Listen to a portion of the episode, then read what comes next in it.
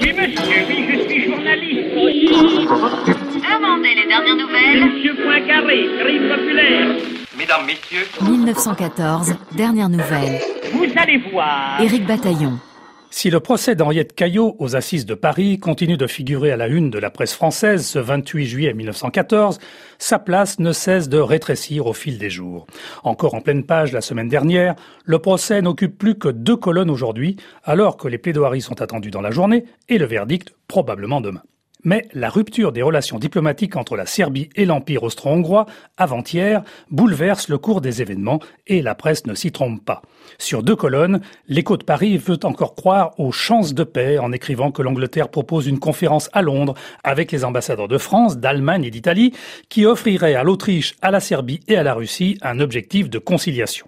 Le journal constate cependant que l'Allemagne traîne les pieds et que l'Autriche en profite pour aggraver ses exigences envers la Serbie. Même son de cloche du côté du petit Parisien, qui estime qu'à Berlin, on cherche surtout à gagner du temps et à empêcher toute action contre les mesures militaires prises par Vienne. Le journal fait également état de mouvements de panique à Strasbourg et à Metz, où plusieurs établissements bancaires ont été pris d'assaut par une foule compacte et nerveuse. À propos de la rupture austro-serbe, le journal L'Humanité affirme que les hostilités commenceront dès ce matin avec la mobilisation de huit corps d'armée à travers l'Empire. Les réservistes sont appelés dès maintenant à rejoindre leur unité.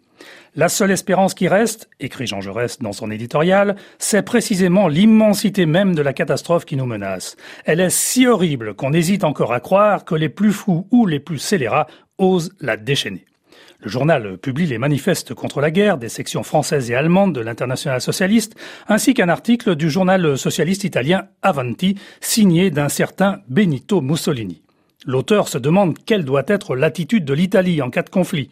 Soutenir l'Autriche contre la France. Nous ne savons pas quels sont les pactes secrets de cette triplice qui fut si précipitamment renouvelée par les monarques à l'insu et contre la volonté des peuples, écrit Mussolini. Mais nous savons que le prolétariat rompra les pactes de la Triplice s'il l'oblige à verser une goutte de sang pour une cause qui n'est pas la sienne. L'Italie a donc une seule attitude à prendre, conclut le dirigeant socialiste, la neutralité absolue. En ce 28 juillet 1914, la plus grande confusion règne en Europe. Pour en savoir plus, rendez-vous sur le site 1914 dernières nouvelles.arte.tv.